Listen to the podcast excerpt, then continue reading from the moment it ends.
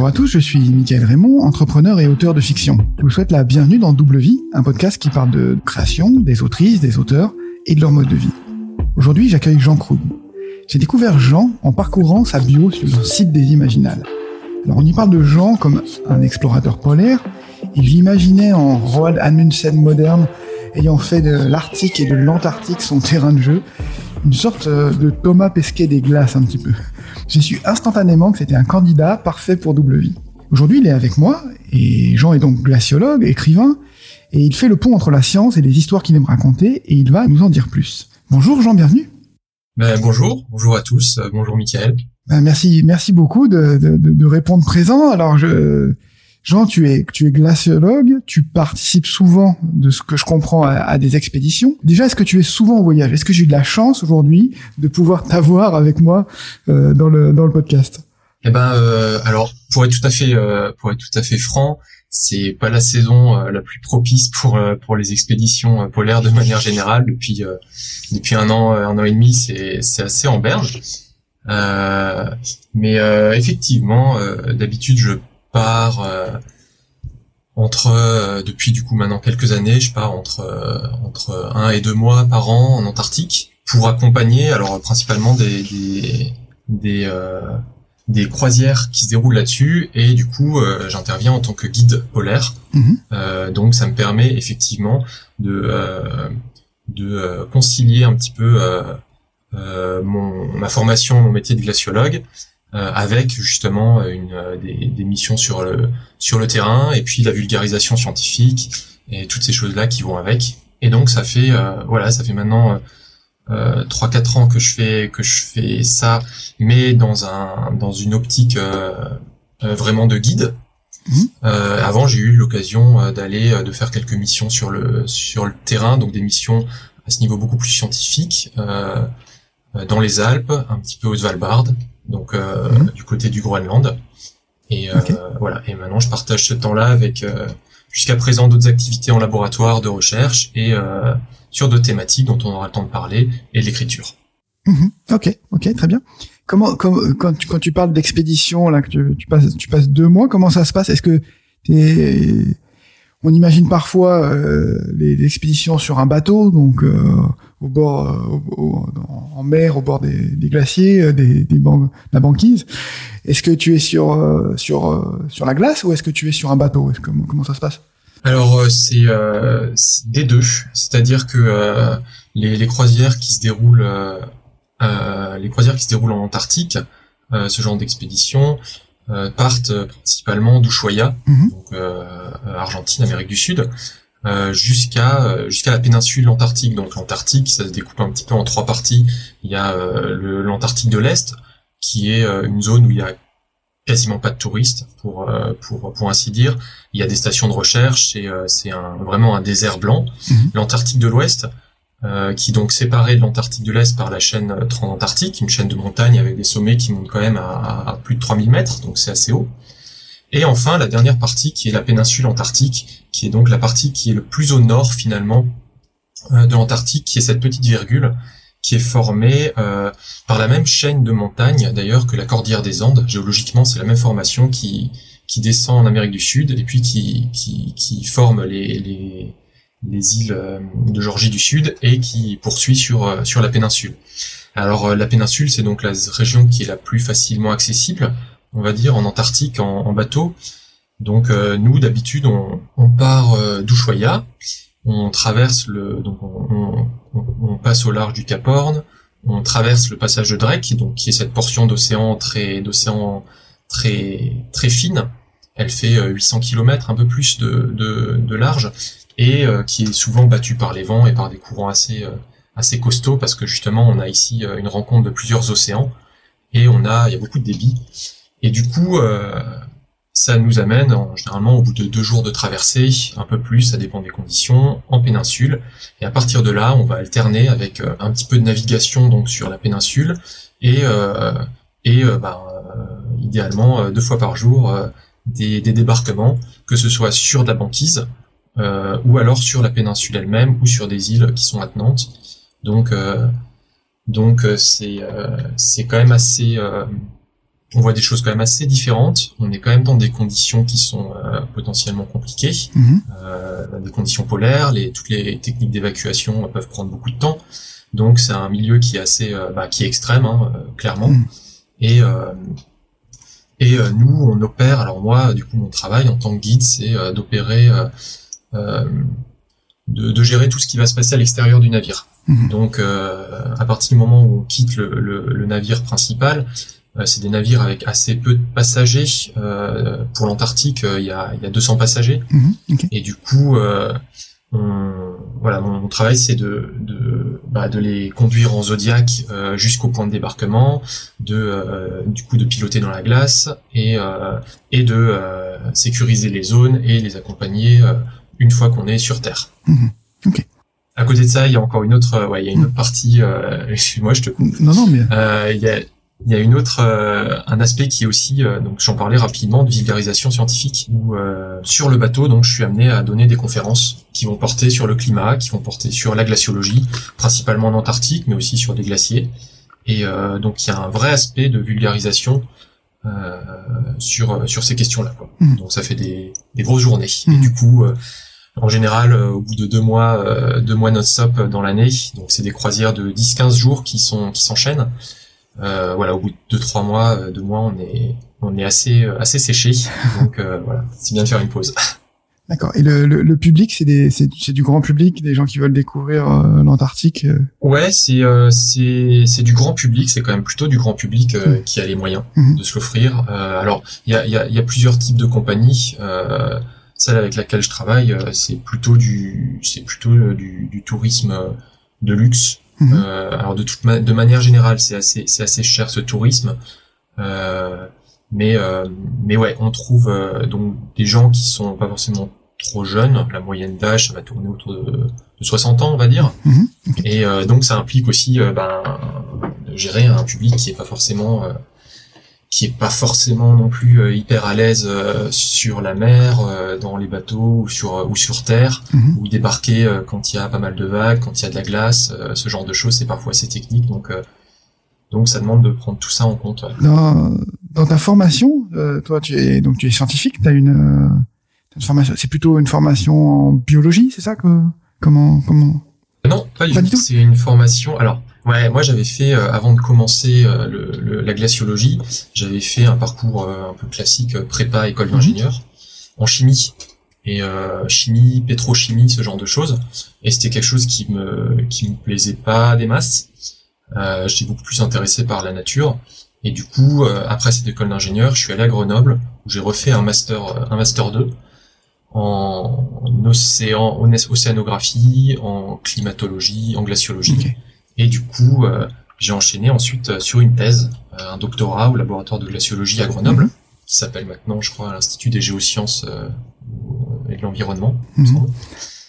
Et euh, qui euh, et cette thèse, en gros, c'est ces travaux que j'ai fait pendant pendant bien quatre ans, un peu plus, euh, se consistait à, à étudier l'écoulement de la glace, la formation des glaciers, des icebergs et euh, l'impact de de, de, de l'océan, du contact avec l'océan sur la fonte de ces glaciers. Donc c'était un gros un gros travail de de, modélisation. Donc euh, ça l'idée c'était de, comprendre un peu mieux. En fait, on sait que les que les calottes polaires jouent un rôle capital sur la régulation du climat à l'échelle à l'échelle mondiale. hein. Euh, le problème, c'est que on- a du mal encore à représenter euh, le- le comportement des calottes polaires et des, glaciers euh, dans les modèles climatiques, euh, parce qu'on connaît mal les processus aussi à fine échelle qui ont lieu dans les glaciers. En l'occurrence, la formation d'un iceberg, donc quand, euh, le, glacier est en bout de course au contact avec l'océan, le front va se casser, va former un iceberg, et c'est des mécanismes qu'on a du mal à représenter, qu'on comprend mal parce qu'il y a pendant longtemps on n'avait pas non plus beaucoup de données Mm. euh, d'observation sur ces phénomènes-là, et donc mon travail consistait à mieux comprendre comment les fractures se forment dans la glace, comment elles se propagent, et comment bah, le, le contact avec euh, avec l'eau, euh, les variations de température de l'eau peuvent augmenter simplement ou, ou diminuer la, la fréquence de ces de ces décharges d'iceberg. C'est très clair. J'ai une question qui peut-être qu'on a tous en, tête dans les dans, le mythe de, de, des glaciers. C'est là tu étudies bon la structure, la manière dont dont ça se casse, ça se forme, ça se, ça se défait. Qu'est-ce qu'on trouve dans la glace? Parce qu'on a tous l'idée, euh, le, le, le, mammouth englouti, euh, les, les animaux, les libernatus qu'on sort de sort de la glace. Il y a des il y a vraiment des choses qu'on trouve euh, intéressantes dans la glace? Alors dans la glace, surtout l'aspect, surtout l'aspect mammouth et espèce oubliée, je serais bien mal placé pour en parler parce que faudrait plus faire appel, je sais pas, un paléontologue peut-être, mais notamment sur des plans, sur des questions physiques. Euh, il y a des choses très intéressantes. Euh, je pense notamment au, au, à la composition en fait des, des bulles d'air qui sont emprisonnées dans la mmh. glace, euh, parce que la calotte polaire, en fait, elle se, une calotte polaire, comme on a en Antarctique ou au Groenland, elle se forme par des précipitations de neige sur un socle rocheux, et cette neige va s'accumuler et euh, elle va se compacter sous son propre poids, elle va se transformer, mmh. et ensuite, bah, elle va s'écouler sous l'effet de la gravité. Mmh. Euh, et lors de la compaction, en fait, quand, euh, quand elle, euh, c'est à la base les grains de neige qui tombent, qui sont très fins, qui sont très aérés, vont en se transformant emprisonner des bulles d'air, des bulles d'atmosphère en fait, mhm. dans la glace. Et en forant, en faisant un petit peu donc ce qu'on appelle des carottages, donc en forant verticalement dans le dans le dans une calotte, on va pouvoir sortir des, des carottes de glace et dans cette carotte, on va trouver des bulles d'air qui renferment l'atmosphère hmm. telle qu'elle a été capturée euh, quelques centaines de milliers d'années avant. Et ça nous donne de, précieux, de précieuses informations sur la composition euh, atmosphérique, la composition euh, en gaz à effet de serre, en CO2, et notamment c'est bah, ça, ça a permis un petit peu de mettre en, ce genre d'étude a permis de montrer un petit peu les liens entre variation de, de dioxyde de carbone et variation de la température dans l'atmosphère. Hmm. Ok quand tu, on va, arriver euh, à l'écriture, mais quand, quand tu quand tu voyages là, j'ai l'impression que tu, tu c'est pas le moment où tu écris en fait. Euh, c'est c'est tu es pris par euh, ces deux mois. J'ai l'impression que c'est intensif quoi. Ouais, ouais, c'est assez intensif. Euh, c'est pas effectivement, c'est c'est pas les meilleures conditions pour écrire. Euh, ça m'est arrivé de, de des fois, enfin au début, souvent je, je tenais quand j'y allais, je tenais un, petit journal de bord euh, parce que euh, parce que bah, tout simplement parce qu'on voyait des choses euh, absolument incroyables, parce que c'était c'était vraiment très beau et que je voulais garder un petit peu des traces de, de ça, de mes ressentis. Euh, donc je prenais un petit peu le temps de l'écrire euh, et souvent je travaille, je retravaille après à mon retour sur ces sur ces choses-là et euh, je repars de ces petits textes pour pour me remettre dans l'ambiance, pour me recréer les conditions un petit peu propices à l'écriture. Mmh. cela dit, c'est effectivement il y a des il y a, ça m'est arrivé de trouver des moments pour. Euh, en fait, il y, a, il y, a, certains temps morts, notamment euh, sur les, sur toutes les traversées entre le l'Argentine et le et le et l'Antarctique. Euh, alors bon, il y a de la, il y a de la houle, c'est pas les meilleures conditions pour écrire.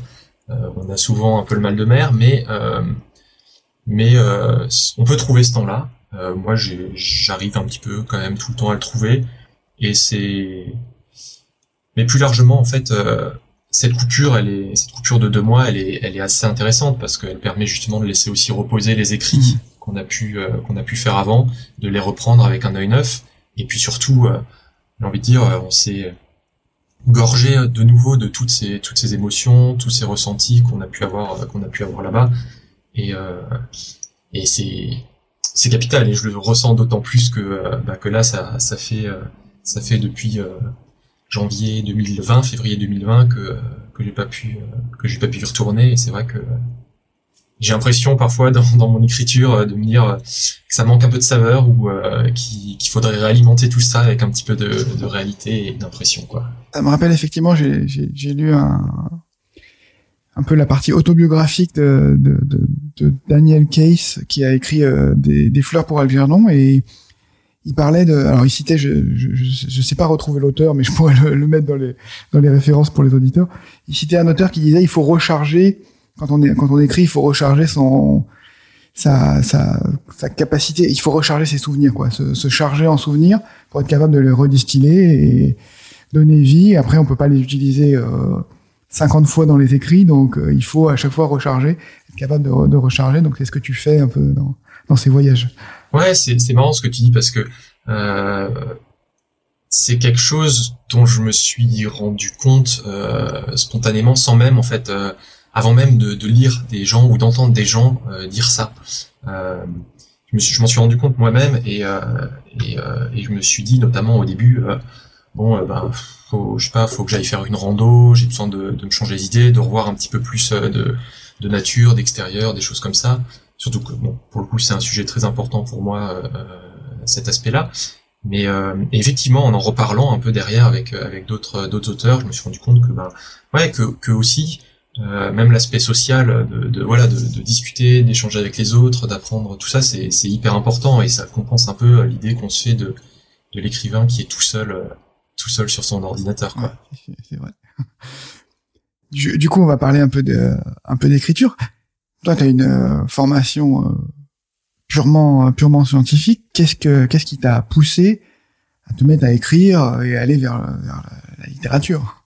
Ouais, c'est vrai. Je suis une formation euh, complètement scientifique et que euh, et que au primaire, au collège, au lycée, j'étais j'étais pas vraiment un as en, en français. Ça me tentait pas plus que ça. Moi, les, je me souviens que en philo, j'étais un des premiers à poser la question de Monsieur, il faut faire combien de pages mmh. pour pour ce devoir? Est-ce qu'il faut faire une ou deux copies doubles? Et que j'angoissais à l'idée de devoir en faire deux. Bon, bah maintenant j'écris des romans. Mais euh, mais c'est vrai qu'en fait, euh, je pense que c'est venu euh, d'une part avec bah avec le, le, je faisais pas mal de jeux de rôle. J'ai commencé à écrire il y a il y a huit ans à peu près. J'étais en thèse justement à, à, Grenoble. Je faisais beaucoup de jeux de rôle, donc j'étais un peu déjà dans cette immersion créative euh, l'idée de, de, voilà de, s'imaginer des mondes, d'en faire partie. Donc euh, il y avait ce côté-là euh, qui m'avait fait un petit peu démarrer à écrire des choses. Et puis et puis il y a y a des lectures que j'ai faites, notamment bah, la Horde du Contrevent, qui a été pour moi un, un, une claque en fait. Et du coup, c'est en c'est après avoir lu ça que j'avais déjà lu d'autres choses avant. J'avais lu du Asimov, j'avais lu des du, du Dan Simmons, j'avais lu du George Martin, euh, toutes ces toutes ces choses-là. Euh, mais du coup, c'est vrai que la Horde, euh, la, manière d'écrire, euh, le, le, style un peu différent, les sujets évoqués surtout, et puis le choix la puissance euh, d'imaginaire qui sont dégagés, ça a été un petit peu un déclic aussi. Et du coup, j'ai commencé à écrire un petit peu, un petit peu par par bout, par bout de ça. Et, euh, et, au début, ça partait pas forcément pour un roman. Et puis, bah, en fait, euh, petit à petit, ça en a pris la, le chemin. Et, et voilà. Tu, tu, as commencé le roman euh, au tout début ou euh, j'ai vu que tu avais des nouvelles aussi sur ton site. Donc, euh, est-ce que tu as commencé par la nouvelle? J'ai commencé. non, j'ai pas commencé par la nouvelle. J'ai commencé par ce mhm. roman. J'ai mis plusieurs années à l'écrire. Hein. Mhm. J'ai bien dû mettre 6 ans, 5-6 ans, en revenant dessus parfois, en laissant des longues périodes. Euh, en abandonnant à moitié, en y revenant, etc. Euh, mais non, c'était euh, j'ai commencé tel quel. je me suis imaginé deux personnages qui étaient qui étaient sur la sur un front de glacier. et puis bah je voulais écrire un truc un peu plus épique que que ce que je pouvais voir au quotidien en thèse, même s'il y a des choses très déjà très épiques en, en, thèse, mais mais ouais, du coup, ça, ça me faisait un peu rêver d'imaginer ces, ces gens-là sur des sur des fronts de glaciers gigantesques comme j'avais pu en voir au Svalbard, mais encore plus grands. Et du coup, euh, ouais, je suis parti un petit peu là-dessus et sans, sans sans plan, sans rien. Et puis au bout de au bout de 40 pages, euh, bah, je me suis rendu compte que ça me plaisait bien. Je me suis dit que je savais pas du tout où j'allais et que du coup, il me fallait impérativement un plan euh, pour continuer cette affaire. Et donc là, c'est devenu un peu plus sérieux. Et, j'ai décidé de le faire partir sur un space opéra et, du coup bah de recréer un univers, un univers qui va avec et, tout ça. Et donc euh, du coup euh, c'est c'est comme ça que c'est venu. Après euh, bah en parallèle j'ai ouais j'ai commencé à écrire quelques nouvelles. Je continue et notamment ouais quelques nouvelles, deux trois trucs sur le bah toujours un petit peu sur le climat ou sur ces questions là. Mm-hmm. le climat, puis les questions sociales aussi, qui sont deux sujets importants pour moi. Et, euh, et voilà, je trouve que c'est un chouette moyen aussi de, de vulgariser des, des sujets, euh, des connaissances euh, scientifiques, parce que euh, bah, typiquement on parle beaucoup du rapport du GIEC en ce mm. moment, mais euh, bah, il y a très peu de personnes qui le lisent ce rapport. Et de toute évidence, bah ouais, quand on commence, moi je l'ai lu, bah c'est pas non plus hyper divertissant quoi. Donc voilà, je trouve ça intéressant aussi de proposer un autre média, euh, des, des, romans, des histoires qui, qui permettent un peu d'aller là-dedans. J'ai pas encore tout lu ce que, ce que tu as écrit, mais j'ai lu notamment la, la, la nouvelle 2.0, justement, où tu, tu vulgarises très bien le, voilà, les, les éléments clés de, de, de, ce rapport et tu expliques bien la différence entre 1 degré 5 et 2 degrés de, de réchauffement climatique. Donc, euh, c'est très intéressant et très ludique, quoi. Ouais, ouais, c'était. Alors là, en plus, c'est vrai que l'idée, c'était de. Mes, écrits sont souvent quand même. Euh, euh, c'est de la fiction, mais ça reste de la fiction assez sérieuse. Parfois, elle peut être un peu. Alors, j'essaye de la rendre quand même un peu légère, mais c'est vrai que bah, les sujets sont quand même souvent assez assez lourds, assez difficiles. Et là, pour le coup, 2.0, effectivement, c'était une un essai un petit peu je me suis dit tiens, euh, parlons un petit peu de ce rapport du GIEC. Donc ça, pour remettre en contexte, c'était un rapport euh, qui qui discutait, qui est sorti il y a deux ans, je crois, un, an et demi, deux ans, et qui discutait la différence entre euh, une augmentation de 1,5 degré du climat par rapport à la période pré-industrielle et une augmentation de 2 degrés, de 2 degrés Celsius. Et du coup, ce rapport était super intéressant parce qu'il montrait un petit peu les différences en termes d'impact. Et euh, je me suis dit, bah tiens, ça peut être super intéressant à, à vulgariser. Alors, j'en vulgarise euh, globalement la nouvelle, ça vulgarise un graphique du, de tout le rapport. Hein. Mais, euh, mais voilà, c'était un petit peu l'idée d'en faire, et puis d'en faire quelque chose de complètement foutraque avec, bah avec un groupe d'extraterrestres qui chercherait à, à aider les terriens parce que les terriens sont incapables de, de, de comprendre et de résoudre ces problèmes climatiques. Quoi. Mmh. Ouais, non, c'était très bien, j'ai adoré. ah bah merci. J'ai vu aussi que alors celle-là, j'ai pas encore eu le temps de la lire sans en avoir l'air, donc euh, où tu as eu un prix quand même euh, sur euh, dans ces prix concours de nouvelles, ouais, c'est ça. C'est ça. Ouais. Ouais, sans en avoir l'air, c'était ouais le concours Jet d'encre de l'université de Lyon, c'est ça, qui a lieu tous les ans. Et effectivement, bah pareil, je j'ai soumis cette nouvelle un petit peu. J'avais écrit assez vite. Elle est elle est très courte, hein, celle-là aussi. Elle doit faire j'ai plus, euh, une dizaine de pages à peu près. Et euh, ouais, elle, elle, ça partait ouais d'un pitch tout simple, purement imaginé, mais euh, ouais d'un univers un peu post-apo, euh, euh, un peu euh, où l'humain a abandonné la, la, nature et s'en est énormément dégagé.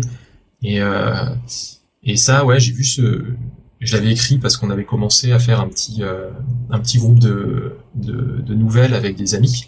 Et puis du coup tous les mois on se on devait, on devait créer une nouvelle sur un thème particulier, et puis on avait commencé par les quatre éléments, et là c'était l'air. Mhm.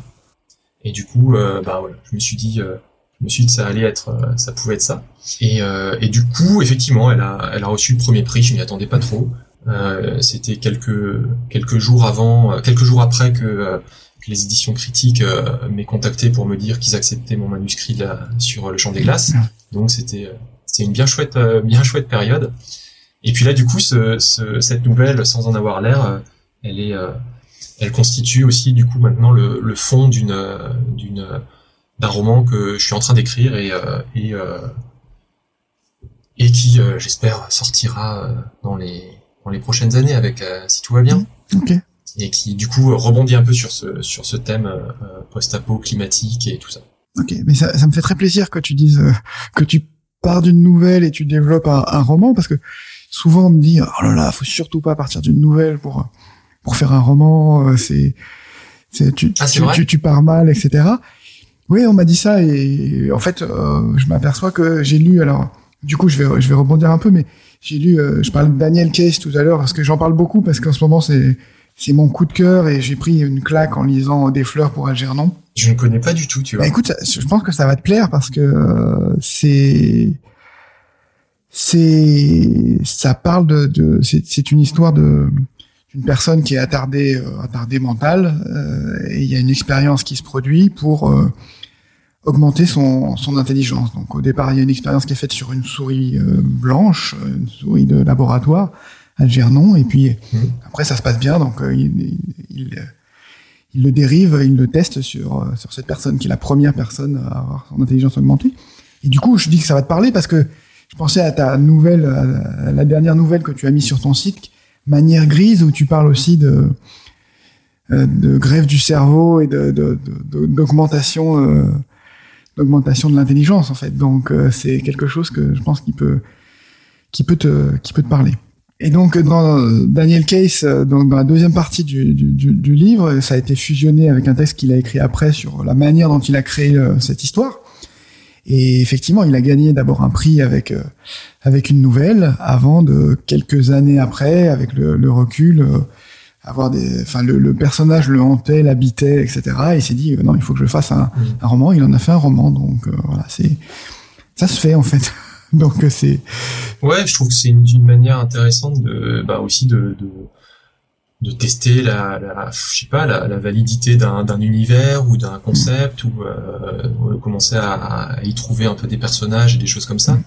Euh, je sais que euh, ouais, bon à chaque fois sur les écrits un peu longs que je commence, euh, je je commence par euh, écrire des, je sais pas, des morceaux d'histoire, des choses comme ça, et puis je vois si ça m'amène quelque chose, si ça, si ça déboule sur, euh, si ça débarque sur une idée ou, un, autre concept. Et puis, euh, donc je pense que euh, non, je sais, alors je sais pas du tout. Hein, Peut-être que des gens qui ont, qui ont vraiment travaillé sur la manière d'écrire des livres ou des choses comme ça, je sais pas, faudrait peut-être que j'en parle à Lionel Daoust.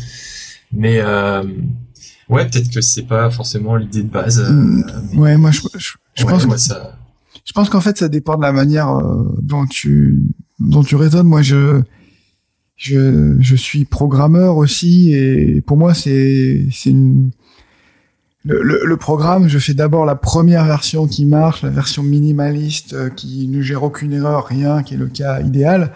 Et dans une nouvelle, c'est un peu ce cas-là. En fait, tu, tu traites euh, une situation idéale et puis après tu la, euh, tu agrèges, tu complexifies et puis tu fais grossir. Donc je pense que c'est vraiment une une façon de une façon de raisonner. Je pense que les ce conseil-là n'est valide que voilà, c'est c'est c'est une mise en garde. Peut-être que le un univers qui est cool dans une nouvelle euh, peut être indigeste si on essaye de, de, l'étendre. Je sais pas si tu connais euh, le euh, le journal d'un assassin de Martha Wells.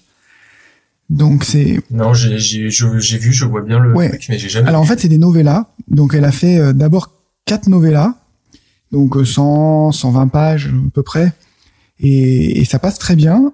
Et, j'ai, ensuite, elle a fait un tome 5 qui fait 350 euh, pages, et j'ai trouvé ça totalement, euh, ah totalement indigeste parce que c'est la mécanique du ah robot qui est euh, voilà qui est l'assassin le robot tueur un petit peu qui a des qui a des états d'âme etc sur la sur la durée quand c'est étiré c'est trop trop indigeste en fait donc je pense qu'après ça dépend ça dépend de la. D'ailleurs, d'ailleurs sur le tome 6, elle revient à un format, euh, un format novella. Donc je pense que bon, même si elle a eu des prix, je pense que elle a, elle a vu aussi la, la limite de l'exercice. Mais voilà, je pense que ça dépend de, de, la, de la complexité de, de, de l'univers. Et là, comme ça tourne beaucoup autour, c'est vraiment très centré sur le robot. C'est un journal, c'est à la première personne, c'est voilà les états d'âme du robot. Et donc, euh, il y a du mal à, je pense qu'il y a du mal à trouver le, le, bah, si tu fais un par exemple, si tu as plein de personnages et que si tu fais un roman choral, bah forcément, tu peux euh, partir d'une petite nouvelle qui est dans un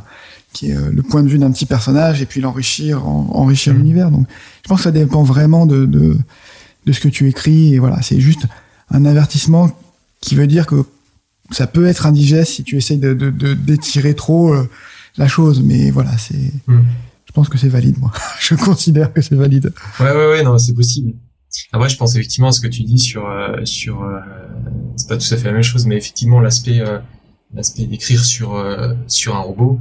J'en parlais hier avec un, un, ami et il me disait que c'est c'est c'est compliqué parce que c'est un ça soulève c'est ça ça soulève tellement un imaginaire collectif le robot hmm. que en plus du coup pour aller surprendre dans cet univers là pour aller surprendre un lecteur et ce genre de choses je trouve ça hyper compliqué quoi le robot, bah, on pense à Asimov euh, directement. Euh, c'est le robot méchant, c'est vu et revu. Le robot gentil, du coup, bah, ça commence à l'être. Euh, c'est vrai que c'est, je pense, enfin, c'est pas évident d'écrire là-dessus, quoi. C'est, oui, il y a une. alors moi, j'écris un peu aussi sur ces thèmes-là, mais aussi sur le thème intelligence artificielle, donc la partie mmh. pas forcément motrice, etc., et pas forcément le corps, mais un peu l'esprit. Bon, c'est pas forcément simple. Hein. Là, j'ai terminé tout à l'heure, j'ai terminé un texte sur euh, sur euh, une IA euh, également, et bon, je, je pense que je vais le je vais le reprendre un peu pour pour ajuster. Ça sort pas totalement comme j'aurais voulu, mais bon, c'est vrai que c'est Bon, c'est des thèmes qui sont, euh, voilà, c'est dur à la fois de sortir des sentiers battus, de surprendre, comme tu dis, notamment sur un format nouvel, et puis de. Bon, mais c'est à la fois passionnant, donc c'est un peu aussi notre futur, donc j'aime beaucoup explorer quand même sur ce sujet. Et oui. Oui, et puis ça, ça n'enlève rien à fort, potentiellement une histoire qui est ultra sympa. quoi. Voilà, c'est ça. Donc, euh, donc euh, bah ouais, c'est sûr. On va revenir un peu à, ouais, à, quand même le, le, le cœur de ton de ton activité d'auteur, ce fameux roman. Donc c'est, euh, on n'a pas cité le titre, mais c'est le, le Chant des glaces. Donc tu disais, c'est un space opéra. Donc euh, déjà c'est, bon, il y a de l'ampleur un peu, il y a de l'ambition autour de ça.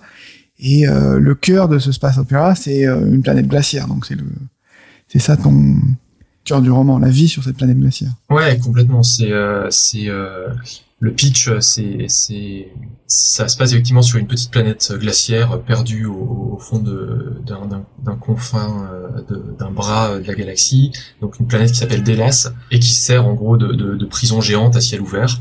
Euh, et euh, pour des prisonniers qui sont du coup contraints de, sortir la glace pour alimenter le reste de la galaxie en, eau. Et il y a certains prisonniers dans cette, dans cette, sur cette planète qu'on appelle des chanteurs et qui ont une mission un peu différente, qui est celle d'aller euh, euh, récupérer un, un, morceau de glace euh, particulier, le criel, qui a donc des utilisations après technologiques assez assez folles. Et et c'est, on va proposer à un moment à, deux de ces chanteurs, aux deux meilleurs, d'aller chercher un criel parfait, sans aucun défaut, cristallin, impeccable. et en, en échange de quoi, on leur promet de les libérer.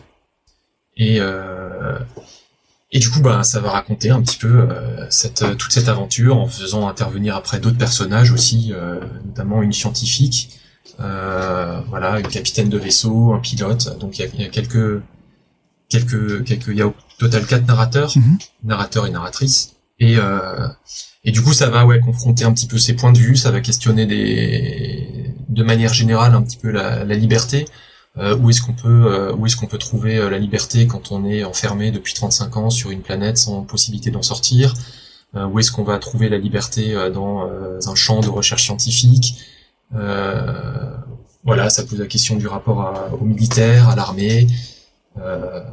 ça pose plein de questions. Ça pose globalement toutes les questions que, que je crois que je me posais quand j'étais en train de l'écrire. et voilà, pour faire un, un résumé un résumé très général mm. de, de, de ce livre. Quoi. Ouais, bah c'est euh, très euh, très alléchant. C'est, c'est, c'est assez amusant parce qu'en ce moment on est un peu baigné dans le dans, dans l'univers un peu de Dune en fait qui a aussi euh, qui a aussi comme le ton, ton ton roman une problématique écologique. J'avoue que j'accroche beaucoup plus à ton pitch en fait dans le sens où c'est finalement ce qui est intéressant, c'est que cette planète, elle est le cœur de le cœur de la vie dans, dans, le reste de la galaxie, puisque c'est elle qui qui a, qui a la clé de, de, l'eau qui peut manquer euh, partout ailleurs. Là où finalement, dans Dune, l'enjeu il est plus euh, voilà dans, dans, dans, les voyages euh, dans les voyages spatiaux, dans les, dans, dans l'épice, et finalement l'eau elle est rare sur cette planète, mais elle est quand même elle existe quand même sur les dans, dans, les autres endroits. Donc finalement, la dépendance, la problématique de l'eau dont on parle dans Dune, elle est presque secondaire. C'est l'environnement de cette planète-là. Et ce qui, ce qui me frappe dans, dans, dans, la manière dont toi tu le construis, c'est que ben, finalement, euh, cette planète, c'est nos, pôles, quoi. C'est nos, nos, glaciers et c'est notre avenir. Ouais, ouais, ça, effectivement, ça pose euh, la question de, euh, ben, notamment, il, y a un moment, j'explique comment, euh, comment sur sur des lacs, il y a des il y a différents sites d'extraction de, glace et puis comment bah finalement on, va quelque part, on extrait la glace et puis ben quand le glacier est un peu épuisé ou quand on a quand on a accumulé trop de cochonneries et que le glacier n'est plus exploitable, bah finalement euh, on laisse tel quel parce qu'on a de toute façon pas les moyens de tout enlever et puis on va s'installer ailleurs pour pour recommencer pour recommencer à, zéro. ouais, il y a un petit il y a un petit quelque chose de même si c'était c'était pas forcément tu vois ce que ce que je cherchais au tout début dans ce roman. je pense que cette cette question de ben euh, comment est-ce qu'on va pourrir un coin euh, de la planète et puis qu'on le laisse qu'on le laisse ensuite et puis qu'on s'en va euh, comment ça, ça ça se rattache un petit peu avec avec tout ce qui se passe aujourd'hui et comment est-ce qu'on comment est-ce qu'on gère aussi l'épaule et toutes ces choses là hein. mm. et et et sans faire l'autruche, hein, la question du, du, du, tourisme en zone polaire, euh, c'est exactement cette question qui se pose là. Hein on est en plein dedans. Le, tourisme, on sait qu'il augmente. Euh, on sait que l'intérêt, euh, il n'est pas, euh, pas spécialement honorable. Hein. On fait pas du tourisme pour protéger les pôles, donc ça sert à rien de se mentir là-dessus. donc après, la question, effectivement, c'est est-ce qu'on est-ce qu'on arrive à, supprimer ce, tourisme? Est-ce qu'on arrive à le maintenir? Est-ce qu'on arrive à, mettre en place des, des, régulations ou des choses comme ça? Actuellement, c'est euh, actuellement on est clairement sur la dernière euh, sur la dernière euh, position, c'est-à-dire qu'on sait que le tourisme il augmente, mm. il augmente énormément, il va continuer à augmenter. ça dépend ça dépend difficilement de nous aussi. Hein. Mm. On sait que c'est des grosses boîtes qui sont à, aux commandes. après, il y a aussi pour l'instant des, des, organismes internationaux qui contribuent à faire en sorte que ce tourisme soit le plus respectueux possible, mm. avec des contraintes qui sont draconiennes hein, sur les opérateurs, sur les opérateurs de tourisme sur les touristes aussi. Euh, ouais, moi je sais pour donner des exemples, euh, quand on va sur euh, d'un site à l'autre, euh, tous les passagers ont l'obligation de nettoyer intégralement leurs bottes et on va chercher la petite graine pour être sûr qu'il n'y ait pas il n'y ait pas de contamination d'un site sur l'autre. Voilà, et c'est un exemple parmi d'autres. Hein. Il y a mhm. tout un tas de réglementations, mhm, et c'est des réglementations qui fonctionnent parce que parce que pour l'instant, dans une certaine mesure, on n'a pas, il n'y a pas eu de preuve de contamination ou de surcontamination d'Antarctique. Mhm. Donc euh, ouais, c'est aussi quelque chose qui ressort un petit peu, euh, c'est un petit peu plus euh, plus sous forme métaphore, métaphorique dans le dans le roman. Mais ouais, c'est une question qui c'est une question qui se pose aussi mhm. quoi, clairement. Ok, c'est la, la, glace, c'est vraiment ton ton domaine. Est-ce que est-ce que tu envisages de faire une suite à ce à ce roman? Comment comment tu vois les choses? Je voyais pas trop les choses en euh, je, je, suis arrivé au bout. Euh, j'ai laissé une. Euh, c'est un roman qui se conclut, hein, qui a une fin. Euh, c'est une fin qui peut être vue comme ouverte, effectivement. Euh, on peut attendre d'autres choses euh, après ça. c'est volontaire, effectivement, que je l'ai laissé un petit peu ouvert. Il y a, il y a, il y a j'ai lu une critique. j'avais pas pensé à ça en l'écrivant, mais je trouve ça très juste en fait, qui disait que plus qu'une histoire, euh, c'est un, un, morceau de vie. Mhm. Et ça raconte effectivement voilà un morceau de vie de, de ces héros. Euh, et du coup, ben cette vie, euh, ben, elle va continuer après. Elle, était là avant, elle va continuer après. Et puis ben euh, ouais, j'envisage moi clairement de, de, retourner dans cette dans cet univers. Là, pour l'instant, effectivement, je suis sur un autre un autre roman qui est qui est sur du, du post-apo climatique. Mais mais ouais, là, je pense qu'il y a encore des choses à creuser sur toutes ces questions-là que j'ai fait euh, tout juste, euh, j'ai tout juste effleuré mm. euh, les possibilités de, cet univers. Et puis même sur la glace, en fait, j'aurais encore énormément de choses à dire. mes amis m'ont dit que que le, le mélange fiction, space opéra, glace marchait pas trop mal. Donc du coup, je me dis qu'il y a, voilà, il y a peut-être quelque chose à continuer là-dedans aussi. Donc ouais, c'est ouais, j'envisage de, de continuer dans cet univers. Mm-hmm. Avant, après, je, je sais pas encore, mais. Mhm. Ok, oui, mais faut. Faut prendre son temps aussi, comme, comme on disait, recharger son réservoir de, de souvenirs, d'émotions, de, de, mhm. mémoire pour, pour pouvoir repartir avec suffisamment d'énergie, d'élan pour. Parce qu'un roman, c'est une, une, aventure un peu de, de, un marathon, quoi. Ouais, c'est un peu, ouais, c'est bah, exactement ça. Ouais, c'est une course de fond. Ouais. Ouais, ouais. Donc euh, voilà, la, la, suite. Donc ce roman, il a été publié très très récemment. Euh, c'est avril 2021, quoi. Donc cette année là. Il ouais, c'est ça. Avril dernier. Quelques, quelques mois. J'ai vu qu'il avait déjà reçu, oui, de, bah, voilà, un bon un bon accueil. Donc euh, donc bravo, bravo pour ça. Euh, ouais, merci. voilà, je, je, je commence à avec critique, comment t'as as envoyé ton roman et puis euh, tu l'avais envoyé juste à critique ou tu avais euh, euh Tenté plusieurs éditeurs comment? Je l'ai Ouais, j'ai mis longtemps avant de l'envoyer. C'est toujours la même question de savoir à quel moment est-ce qu'on accepte de couper le lien et de le donner à lire à d'autres personnes. Je pense que ça c'est pareil pour tout le monde. Hein. Mais ouais, donc j'ai mis du temps. C'est ma copine qui m'a aussi poussé à, voilà, qui l'a lu, qui m'a demandé à le lire un jour. Et puis euh, elle a bien aimé. Ça a mérité encore du travail. Et puis elle me, elle me dit que ouais, il fallait essayer. Donc effectivement, ouais, je l'ai envoyé à, à plusieurs éditeurs, euh, une dizaine d'éditeurs à peu près en SF. Mhm. Euh, j'ai eu deux réponses, euh, j'ai eu deux réponses positives à l'époque. Mhm. Il y avait Fleuve qui était intéressé, mais les premiers à me répondre, c'était Critique, qui ont répondu assez vite, hein, en, trois mois, quatre mois. Mhm. et du coup, et du coup, bah, j'ai discuté assez longuement avec eux au téléphone. ils m'ont expliqué un petit peu. Je je connaissais pas, je connaissais pas critique. Donc euh, je connaissais, enfin je voyais à peu près les lignes éditoriales bien sûr, mais j'avais j'avais lu Arca seulement de Romain Benassaya mhm. et euh, voilà tout ce que je connaissais vraiment de, de leurs écrits. Et euh, du coup voilà, ils m'ont expliqué un peu plus comment ils fonctionnaient et euh, ben en fait ils m'ont simplement euh, donné un peu confiance quoi. Mhm. Donc euh, donc je me suis dit ben bah ouais, enfin vous vous avez l'air de de prendre soin de vos auteurs et de vos romans. Hmm. Donc euh, ouais, donc c'est avec plaisir. Ouais. Hmm. Et euh, voilà, donc il y a eu un gros travail ensuite euh, euh éditorial avec euh, avec Raphaël Gandini, donc qui est directrice d'ouvrage. Il y a eu beaucoup de beaucoup d'allers-retours, surtout pour un premier roman. Il y a beaucoup de choses, beaucoup de choses, choses à changer et à améliorer. Hmm. Euh, et voilà, ça, ça, a fini par se faire. Et puis bon, il a pris un peu de retard sur la sortie. Initialement, il était prévu en, en, en octobre, euh, je crois octobre 2020. Euh, hmm. Et à cause euh, du Covid et, de tous ces changements de programme, il a été repoussé. Et effectivement, il a reçu plutôt, pour l'instant, plutôt un bon accueil.